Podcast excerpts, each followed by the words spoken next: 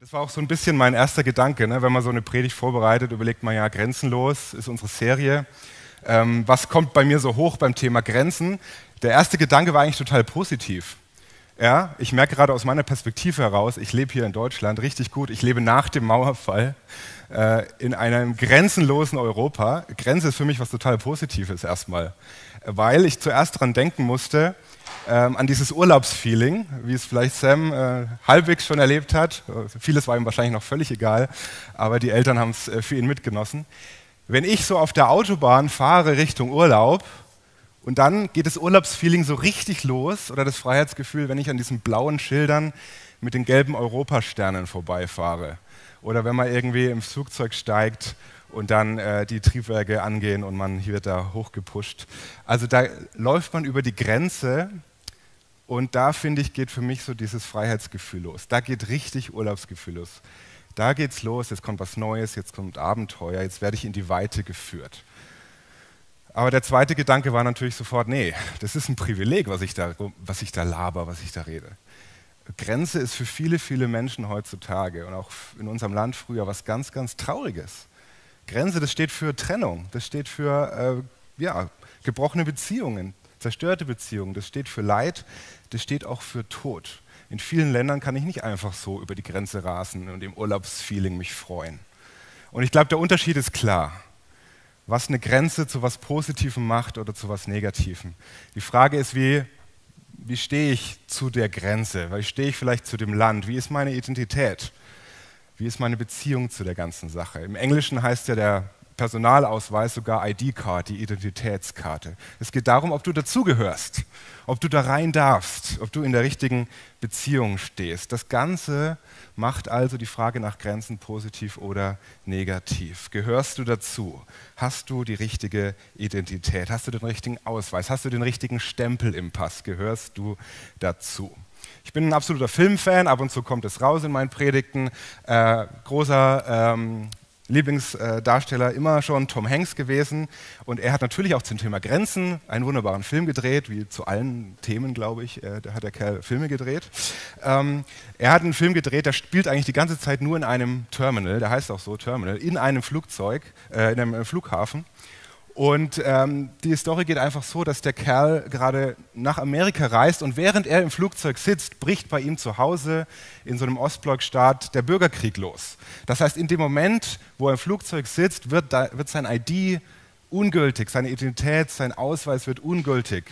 Noch so viele Stempel drin, es wird ungültig. Er kommt da rein nach New York und er darf das Terminal nicht mehr verlassen. Und dann dreht sich dieser ganze Film über seine verzweifelte Suche eben nach Identität, da irgendwie klarzukommen. Und er muss dann in diesem Flughafen leben und erlebt da spannende Anekdoten. Und dann steht in einer, in einer Situation, steht er quasi an der Schwelle des Ausgangs des Flughafens Richtung New York. Der New Yorker Wind, der weht ihm schon so um die, um die Nase, aber er darf diesen einen kleinen Schritt nicht gehen. Die Behörden warten schon, dass er endlich das macht, damit sie ihn loswerden als Problem. Wenn er das tut, illegale Einreise, er darf endlich verhaftet werden. Dieser kleine Schritt würde das Ganze zu einem großen Problem machen. Manchmal machen kleine Schritte, die zu viel sind, eine Grenze zu einem großen Problem. Ein kleiner Schritt kann eine Grenze aber auch sprengen. 21. Juli 69, vor fast genau 52 Jahren, Neil Armstrong betritt als erster Mensch den Mond. A small step for man, one giant leap for mankind. Ein kleiner Schritt für einen Mann, ein gewaltiger Sprung für die Menschheit. Das war auch ein kleiner Schritt und da wurden auch Grenzen gesprengt. Technische Grenzen, Grenzen der Gedanken daran, was ist eigentlich möglich, was können wir als Menschen erreichen. Grenzen in den Köpfen und Grenzen in der Technik. Und ich glaube, dass irgendwie wir zurzeit, so kommt mir das vor, auch in so einer grenzenlosen Zeit leben, in so einer Alles ist möglich Zeit. Also jetzt war so ein bisschen jahrzehntelang Pause, aber jetzt geht es wieder los, dass irgendwie Jeff Bezos und Elon Musk und andere wieder nach den Sternen greifen im wahrsten Sinne des Wortes. Die planen wieder die Reise zum Mars, die planen wieder Reisen ins Weltraum, die machen das. Und wir entwickeln ja jetzt in Rekordzeit diesen Impfstoff. Irgendwie haben wir Menschheit, äh, als Menschheit wieder dieses Gefühl, hey, alles ist möglich. Wo sind die Grenzen? Scheinbar gibt es für uns keine, oder? Scheinbar gibt es keine Grenzen. Als Film- oder auch Science-Fiction-Fan finde ich da immer eine Sache ganz spannend. Wenn ihr euch da, wenn ihr in der Zukunft lebt mit diesen Filmen, wenn ihr euch diese Filme anschaut, dann haben wir da den größten Fortschritt, die größten Möglichkeiten, die größten Abenteuer. Aber keiner dieser Science-Fiction-Filme kommt irgendwie ohne diese menschlichen Grenzen aus alle haben immer noch das Problem irgendwie des moralischen Übels, des Bösen, von Schuld und Sünde, von, von Kriegen. Ja, Star Wars trägt es ja sogar schon im Namen. So fantasievoll Hollywood auch ist, aber diesen Fortschritt kriegen die irgendwie nicht hin. Es bleiben Grenzen, es bleiben Probleme bei aller Fantasie und bei aller Hollywood-Utopie. Ängste, Not, Leid, auch die moralische Schwäche, unsere inneren Grenzen, die bleiben. Wir stoßen also auf Grenzen, die wir selber mit noch so viel Technik nicht überwinden können. Und jetzt gerade, wenn wir in die Medien gucken, was in vielen Teilen Deutschlands los ist, sehen wir auch wieder, dass wir an solche Grenzen stoßen, dass wir Menschen nicht alles in der Hand haben. Wir stoßen zum Beispiel auch auf Fragen.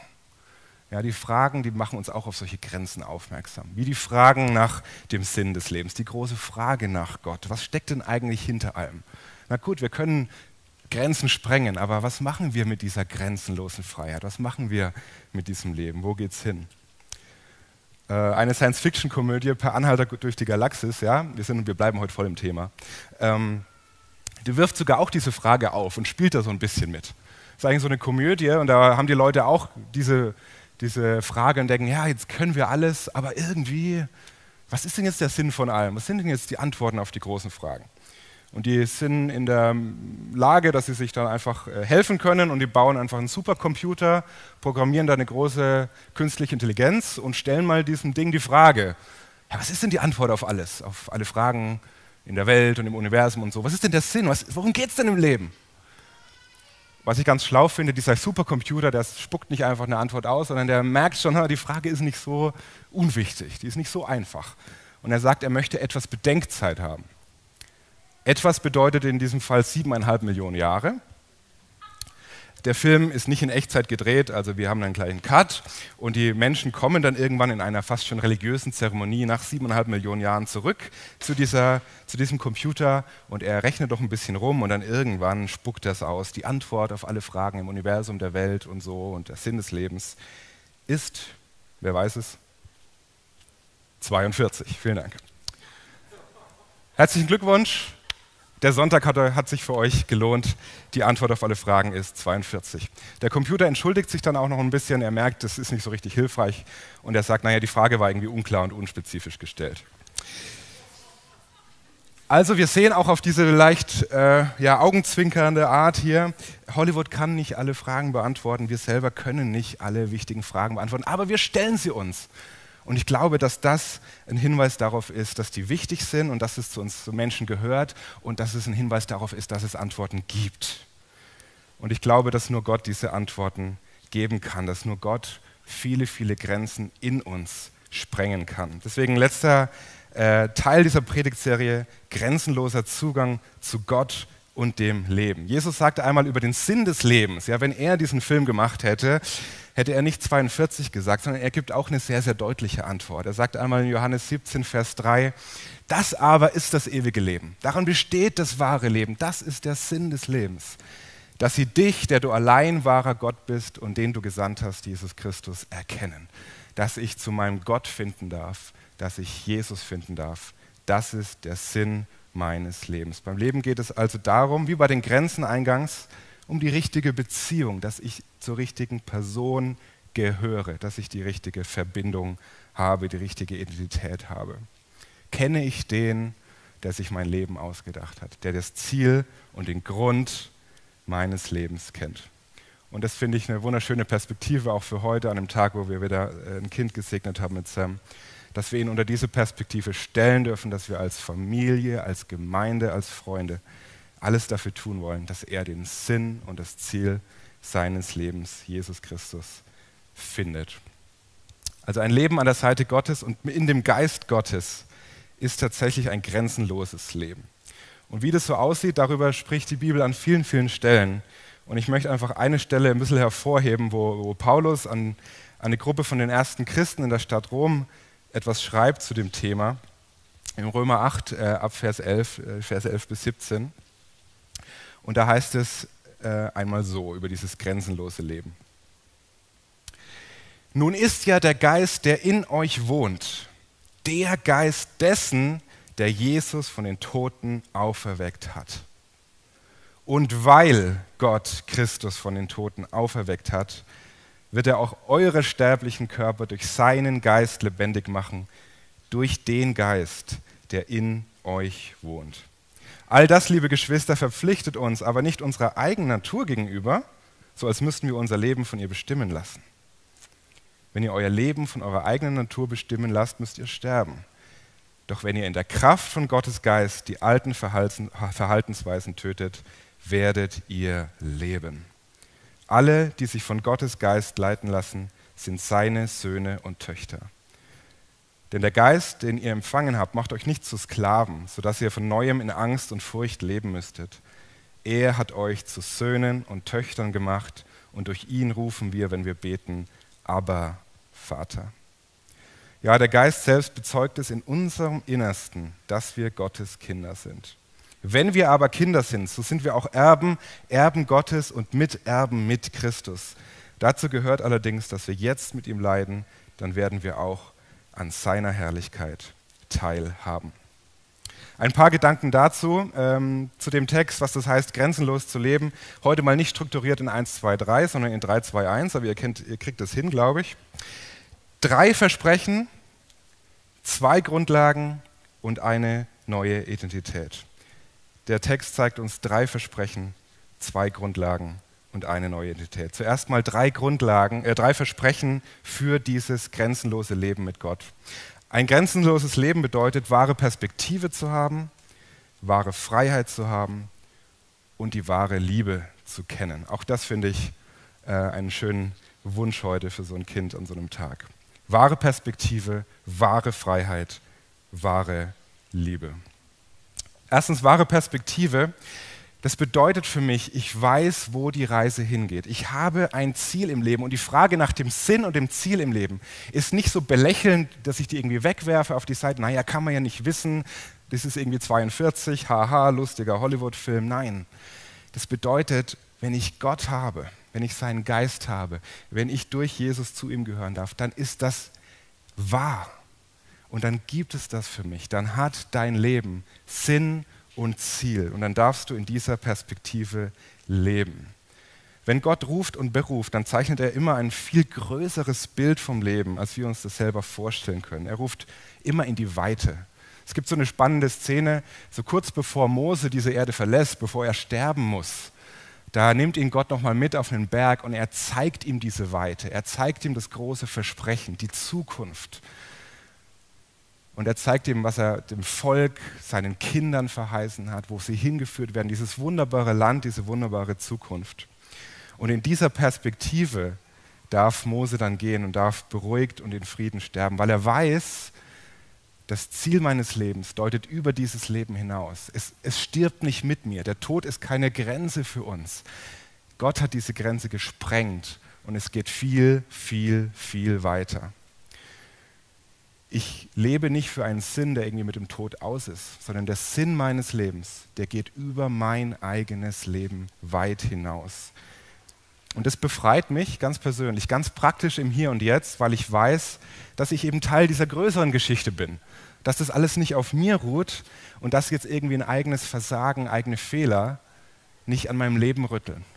Dass es nicht am Sinn, am Ziel meines Lebens rüttelt. Keine Versagen, keine Fehler, aber auch nicht Krankheit, nicht Versagen, nicht Tod.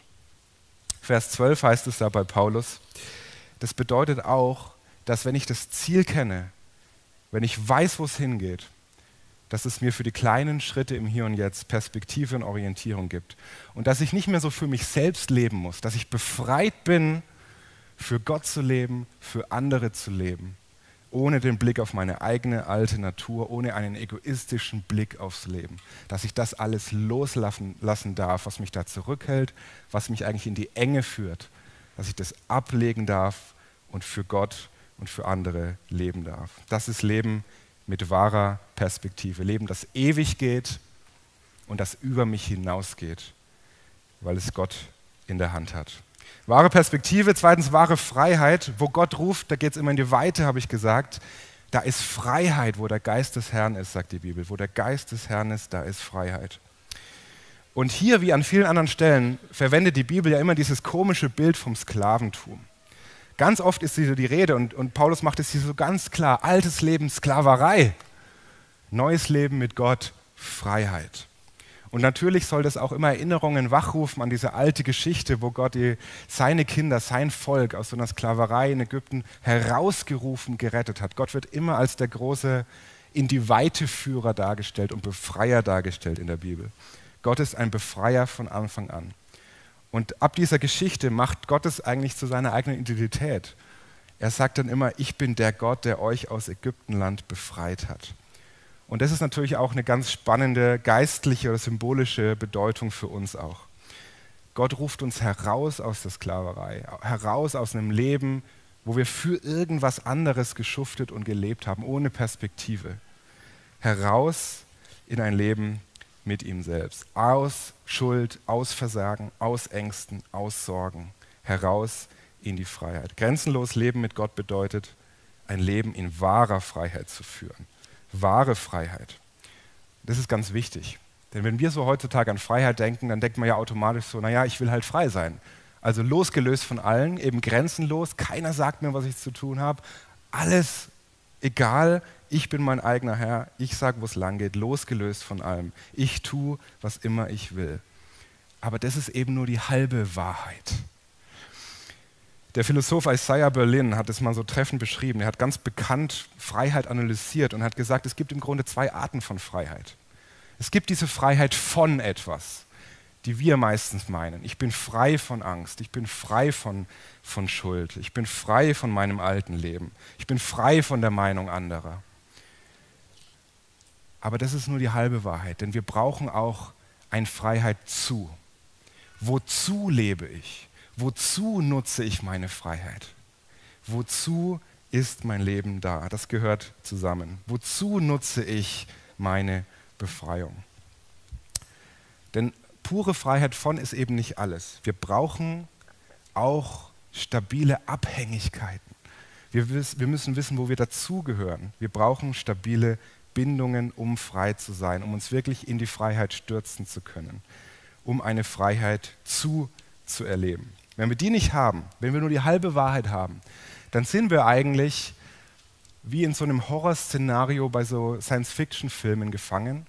Ja, wenn der Astronaut irgendwie gerade den Weltraum erforscht, wie Sam vielleicht in 40 Jahren tun wird, ähm, und er verliert plötzlich irgendwie so die Halterung, ähm, das ist ja immer in so Filmen, es muss ja eine Krise kommen, er verliert die Halterung, das Kabel löst sich und er driftet plötzlich ab in die, in die Weiten des Weltalls.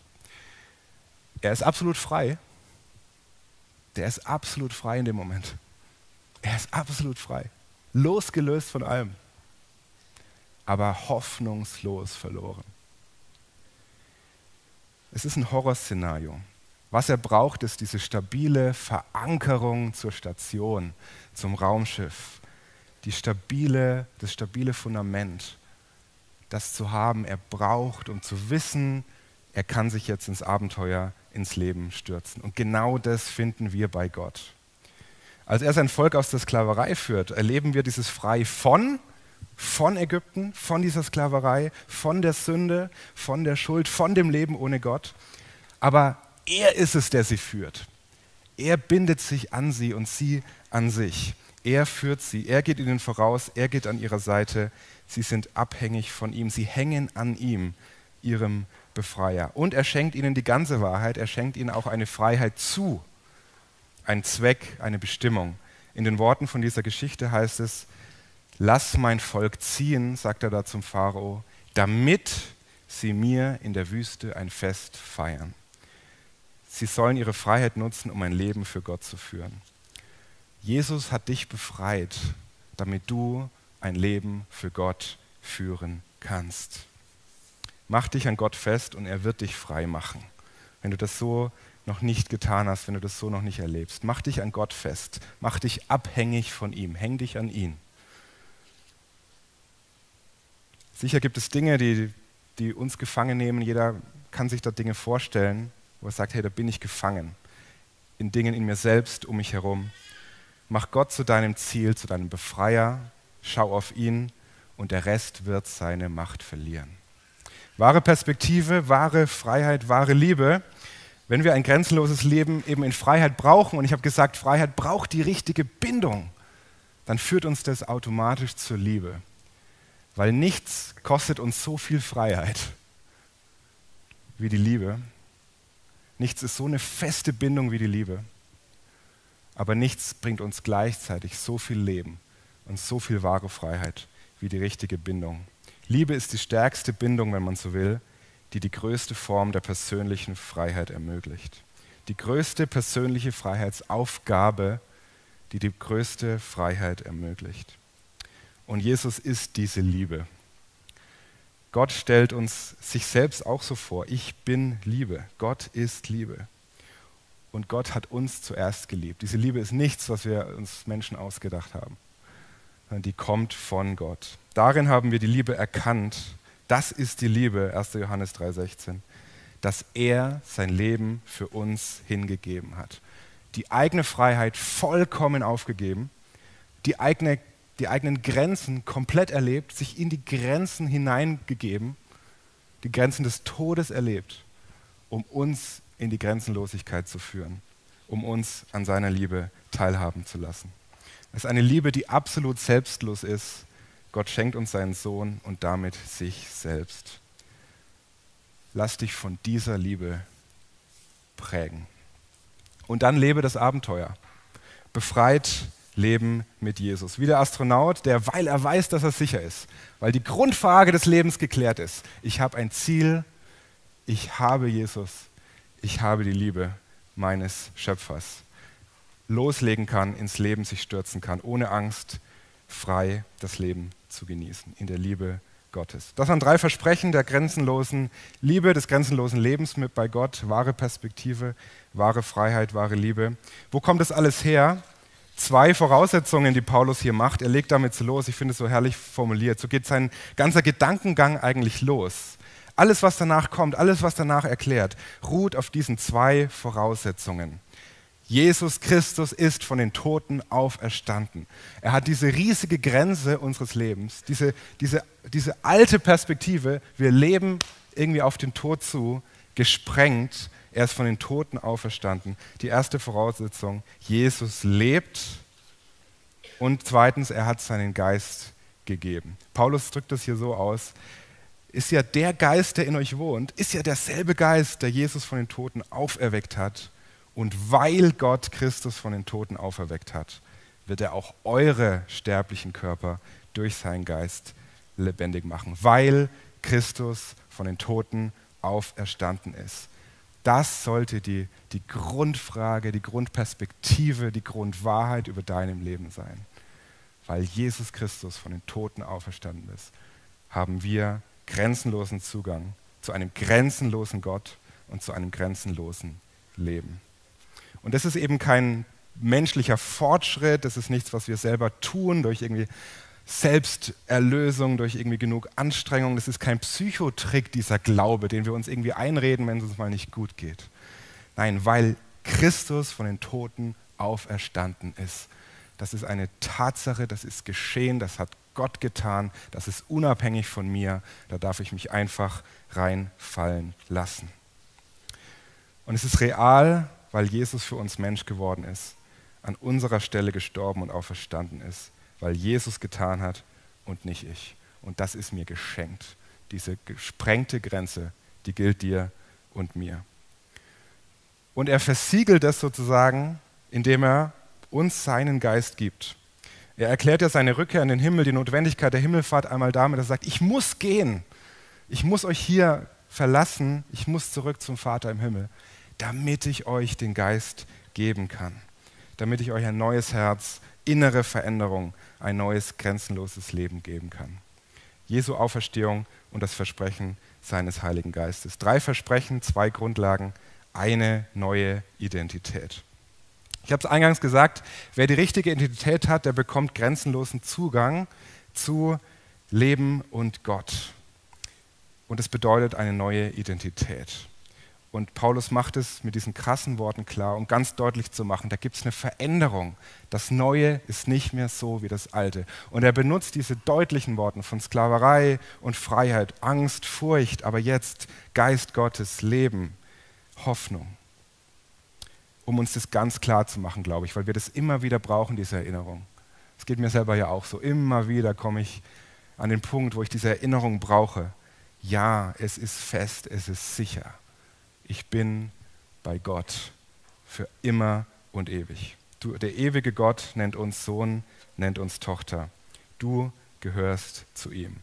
Du hast den richtigen Stempel im Pass. Ein befreundeter Pastor hat äh, vor kurzem erzählt, dass er immer mal versucht, äh, Gemeinden in äh, Namibia und anderswo in Afrika zu unterstützen. Er reist da oft hin. Und es ist immer ein Riesenproblem, ein Visum zu bekommen. Und wenn er da auf der deutschen Botschaft hier ist, dann bittet er immer den Botschaftsbeamten, dass er sämtliche Stempel, die er irgendwo auftreiben kann, auf diesen Visumsantrag stempelt. Egal, ob das irgendwie nur die Postanschrift ist oder irgendwas. Hauptsache, da sind 100 Stempel auf diesem Dokument so gefühlt, weil das irgendwie da in den Ländern irgendwie Eindruck macht. Ja, viele Stempel könnt ihr eh nicht lesen, aber viele Stempel bedeutet glaubwürdig, bedeutet Autorität, bedeutet, du kriegst leichter dein Visum. Bitte machen Sie jeden Stempel. Nehmen Sie noch von Ihrer Assistentin die Stempel, bitte alles drauf machen. Jeden Stempel. Ich nehme alles. Rückseite, alles vollstempeln. Da kommt es darauf an, möglichst viele Stempel zu haben. Bei Gott kommt es nur darauf an, den einen richtigen zu haben. Das eine richtige Siegel. Gott braucht nicht viele Worte. Er braucht nur ein einziges Wort. Jesus Christus selbst. In der Bibel heißt es dazu einmal, im Epheserbrief, auch ihr gehört jetzt zu Christus. Ihr habt die Botschaft der Wahrheit gehört, das Evangelium, das euch Rettung bringt. Und weil ihr diese Botschaft im Glauben angenommen habt, hat Gott euch, wie er es versprochen hat, durch Christus den Heiligen Geist gegeben. Damit hat er euch ein Siegel aufgedrückt, ein Stempel. Damit hat er euch sein Siegel aufgedrückt. Die Bestätigung dafür, dass auch ihr jetzt sein Eigentum seid. Der Heilige Geist ist gewissermaßen eine Anzahlung, die Gott uns macht, der erste Teil unseres himmlischen Erbes. Gott verbürgt sich damit für die vollständige Erlösung derer, die sein Eigentum sind. Und auch das soll zum Ruhm seiner Macht und Herrlichkeit beitragen. Du hast den richtigen Siegel, den richtigen Stempel im Pass. Du bist errettet und erlöst zu einem grenzenlosen Leben mit Gott. Mit Christus hast du grenzenlosen Zugang zu diesem Leben. Und wie ihr es vielleicht gemerkt habt, ist dieser Text auch wieder voll von so einem Freiheit zu. Wozu sind wir erlöst und befreit? Im letzten Vers 14, auch das soll zum Ruhm seiner Macht und Herrlichkeit beitragen. Wir dürfen zum Ruhm und zur Herrlichkeit Gottes leben. Und Paulus schließt ja diesen Text, den ich vorhin vorgelesen habe, auch mit dieser Perspektive, ja, da wird es auch schwere Zeiten geben. Und ja, das bedeutet auch, mit Christus zu leiden. Er ist ja offen und ehrlich. Er verspricht uns ja nichts Falsches. Er sagt auch ja, gerade wenn wir mit Christus leben, kann es schwere Zeiten geben. Gerade weil wir zu diesem Jesus Ja gesagt haben, kann es sein, dass schwere Zeiten, Leiden auf uns zukommen. Aber das ist dieser wunderbare große Schatz bei Gott, dass über unseren Unheilsgeschichten seine wunderbare Heilsgeschichte steht und dass unsere Identität und dieser grenzenlose Zugang durch nichts kaputt gehen kann, dass es unabhängig ist von den Dingen, die wir in diesem Leben empfinden oder erleben. Es reicht der richtige Stempel, die richtige Identität. Dann bist du Sohn dann bist du Tochter Gottes. Neu für ein, ein für alle Mal. Und Paulus macht es auch nochmal deutlich, um das zu betonen, glaube ich, diesen Punkt, der uns so schwerfällt zu glauben so oft, dass der ewige Gott dich und mich meint. Paulus sagt es einmal so, du bist Erbe Gottes und Miterbe mit Christus. Die gleichen Versprechen, die gleiche Perspektive, diese gleiche Freiheit, die gleiche Liebe, die Gott für Jesus hat, die hat er auch für dich. Genau die gleiche. Und wir haben eine Ewigkeit Zeit, zum Glück nicht nur siebeneinhalb Millionen Jahre, sondern eine Ewigkeit Zeit herauszufinden, was das bedeutet. Also lasst uns bitte auch anfangen damit. Oder nochmal in Worten von Paulus, ergreife das ewige Leben, zu dem du berufen bist. Ergreife das ewige Leben, zu dem du berufen bist. Lass uns beten.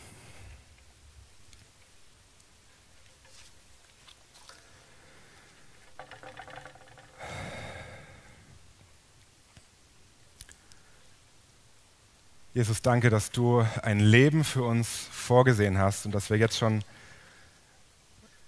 anfangen dürfen mit diesem Leben im Hier und Jetzt, dass wir uns noch in vielen Bereichen so wenig vorstellen können, dass so viel mehr ist, dass so viel größer ist, dass so viel grenzenloser ist, als wir auch nur im Ansatz erahnen, Herr. Danke, dass du, Jesus, dafür ge gelebt hast, dafür gestorben bist, dafür auferstanden bist, um uns dieses Leben zu ermöglichen.